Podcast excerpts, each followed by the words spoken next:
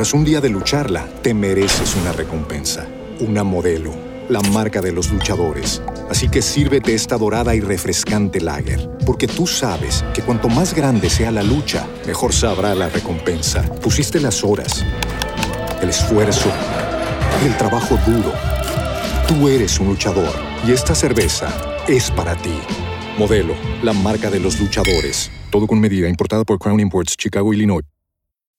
As humans, we're naturally driven by the search for better. But when it comes to hiring, the best way to search for a candidate isn't to search at all. Don't search, match with Indeed. When I was looking to hire someone, it was so slow and overwhelming. I wish I had used Indeed. If you need to hire, you need Indeed. Indeed is your matching and hiring platform with over 350 million global monthly visitors, according to Indeed data, and a matching engine that helps you find quality candidates fast. Ditch the busy work. Use Indeed for scheduling, screening, and messaging so you can connect with candidates faster. And Indeed doesn't just help you hire faster. 93% of employers agree Indeed delivers the highest quality matches compared to other job sites, according to a recent Indeed survey. And listeners of this show will get a $75 sponsored job credit to get your jobs more visibility at Indeed.com slash podcast. That's Indeed.com slash podcast. Terms and conditions apply.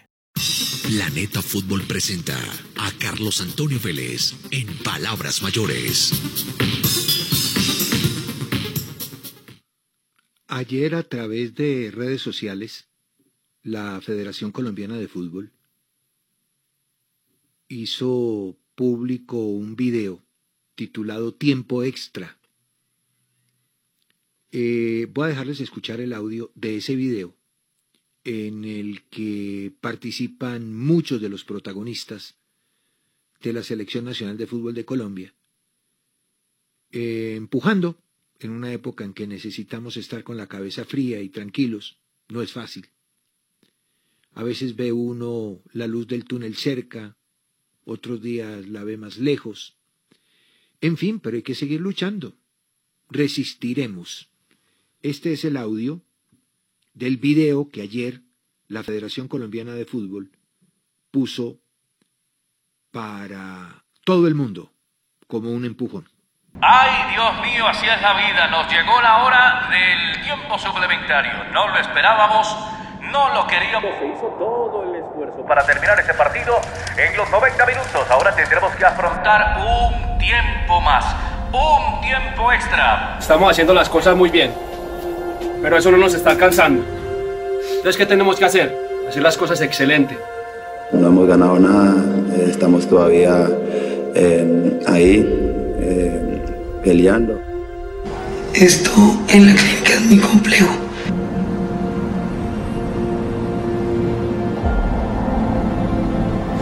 Para los jugadores de Colombia ha sido una prueba de carácter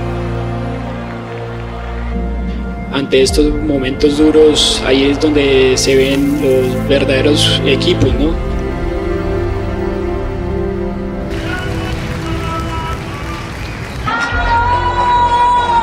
Vamos a pasar esta cuarentena juntos. Un abrazo para todos. Buenas noches.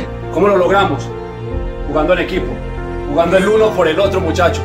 Yo creo que los objetivos individuales aquí pasan a un segundo plano. El compromiso y la responsabilidad es muy grande.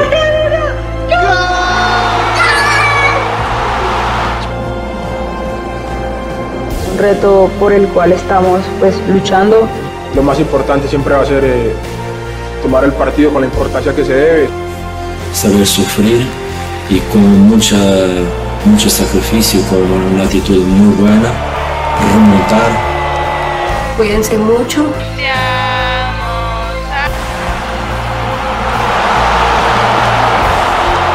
¿Y cómo logramos eso? Como estamos hoy aquí, unidos, uno tras el otro uno tras el otro, muchachos.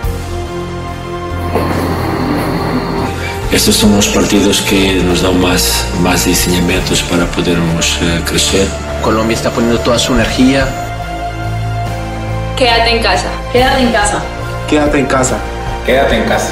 Y aquí todos queremos hacer historia, muchachos. Y eso empieza desde ya, no el mañana. Así que vamos, muchachos. Uno, dos, tres. ¡Colombia, Colombia, Colombia!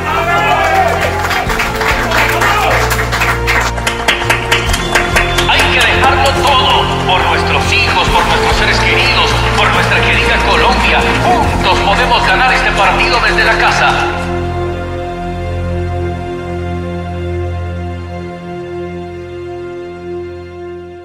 Un video motivacional con extractos de las voces de muchos de nuestros jugadores de selección nacional y de nuestro técnico, el Mr. Queiroz, que fueron sacadas y adaptadas a las circunstancias actuales. Oiga, tenaz lo que publicó ayer eh, Transfer Market, la caída de los valores de los jugadores, una devaluación o desvalorización de 9.220 millones de euros. Unos se han desvalorizado más que otros, pero esta va a ser la nueva realidad.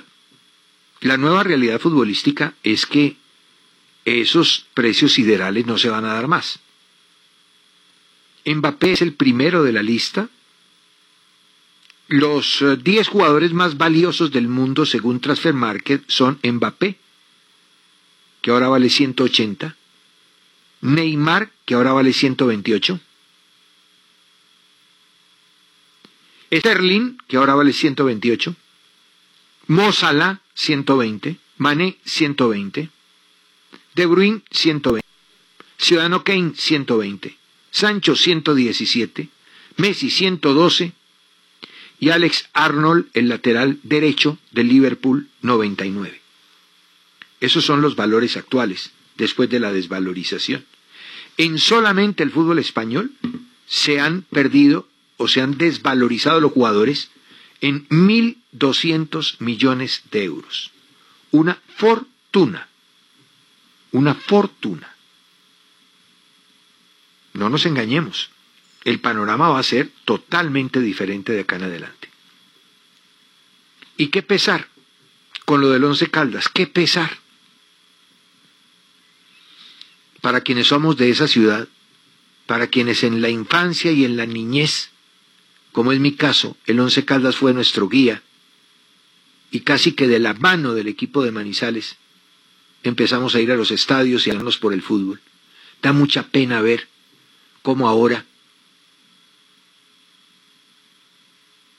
alguna gente que no es oriunda de Manizales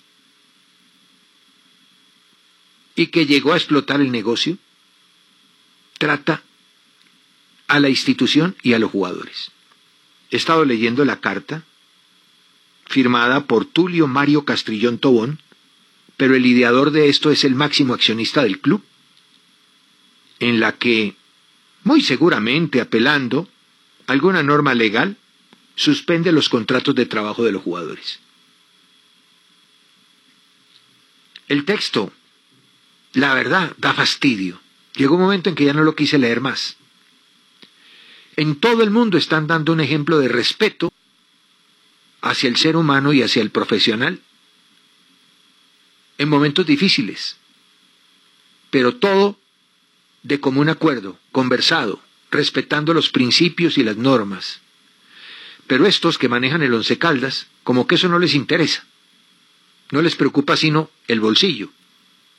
Han usufructuado al equipo en su propio beneficio y cuando se necesita tener cabeza fría, salen como tropeleros a atropellar a la gente.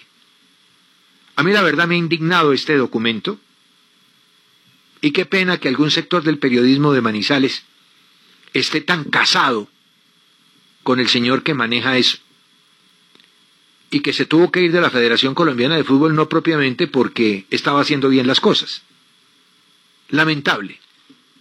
Un espectáculo de quinta de quinta. Pero bueno, voy a aprovechar el tiempo que me falta hoy para cumplir con lo que prometí y salir del fastidio que genera ese tipo de procederes casi que inhumanos. Voy a ocupar el tiempo en algo que prometí. Voy a hacer un repasito muy rápido a vuelo de pájaro, porque es tiempo para entender el juego, de todo lo que hemos dicho en estas 13 o 14 charlas. Empezamos con la técnica. Esto es muy elemental, este es un vuelo de pájaro que irá siendo complejo en la medida en que vaya avanzando el tiempo. Pero para poder llegar a la complejidad tengo que partir de lo más elemental. Y como este es un eh, atril para la mayoría, es para que todos lo entendamos. Estas no son charlas para técnicos de fútbol. Estas son, ¿no? Mm, pequeñas referencias para la gente del común.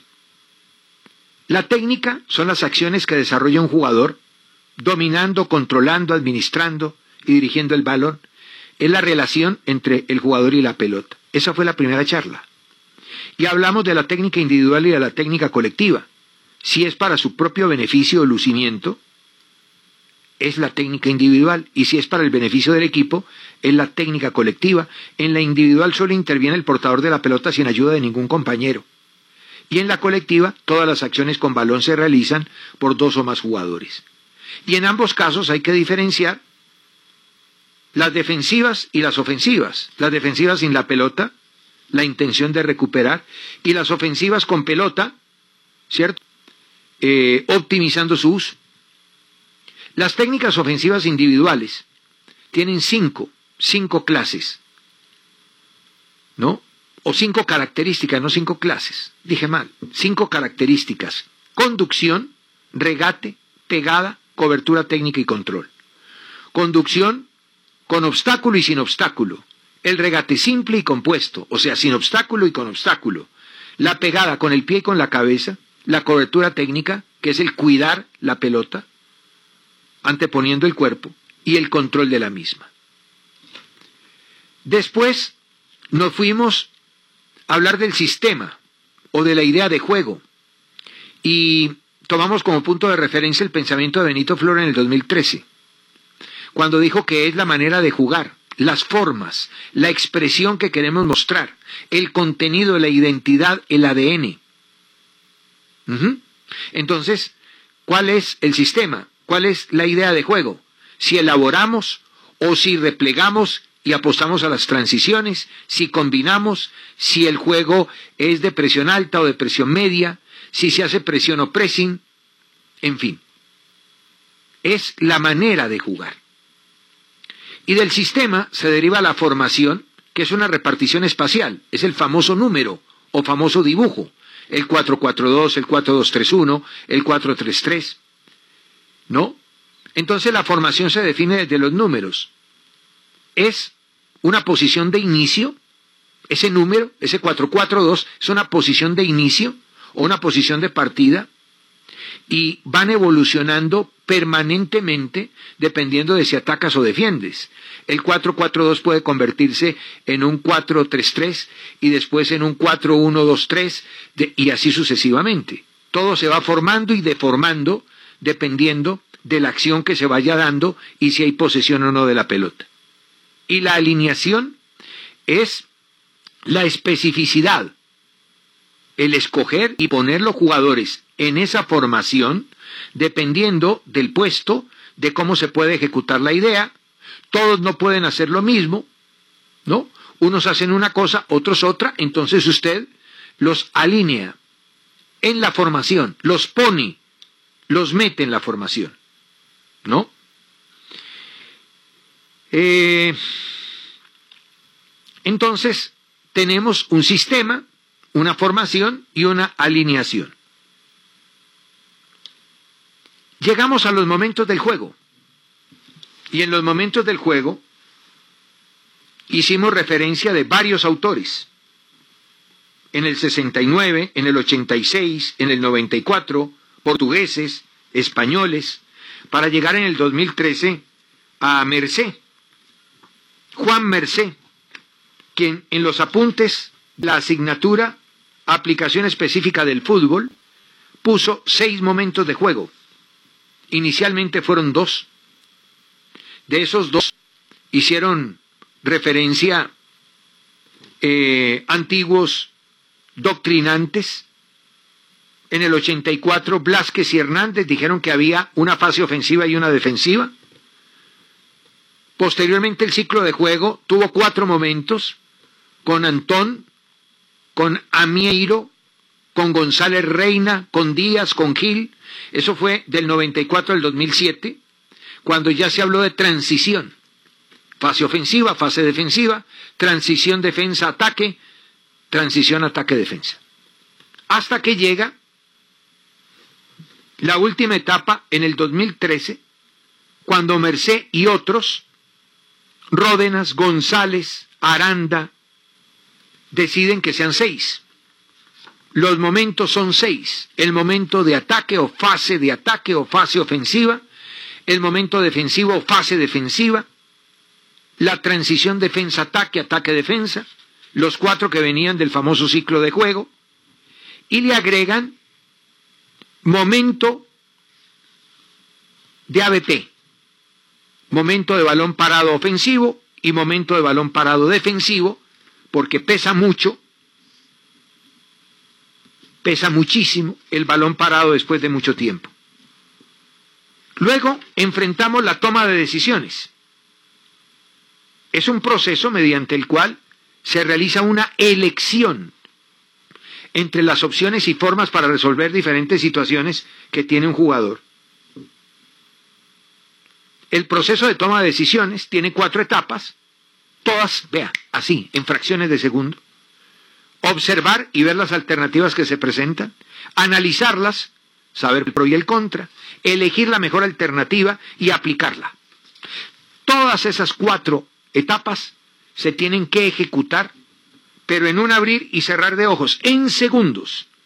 Proceso de milésimas de segundos. Observas, analizas, eliges y aplicas. Después nos metimos, grosso modo, muy por encima, en el fútbol pressing. La idea no era distribuir jugadores y líneas, sino cambiar su actitud y funcionamiento partiendo de pensar y comportarse de otra manera. Entonces, era el atacar pensando en defender y defender pensando en atacar. Y ahí se van dando unos procesos distintos. Eh, dominio de la pelota primero. El jugador de Rinus Michel, que es uno de los padres de esta idea, tenía que sentirse cómodo cualquiera fuera su situación con la pelota o sin la pelota. Y a partir de ahí vienen una serie de características y desarrollos que Mercé y Mundina en el año 2000 dejaron plasmados. Amplitud, ocupar el ancho del campo en forma equilibrada, el juego al espacio, no al pie.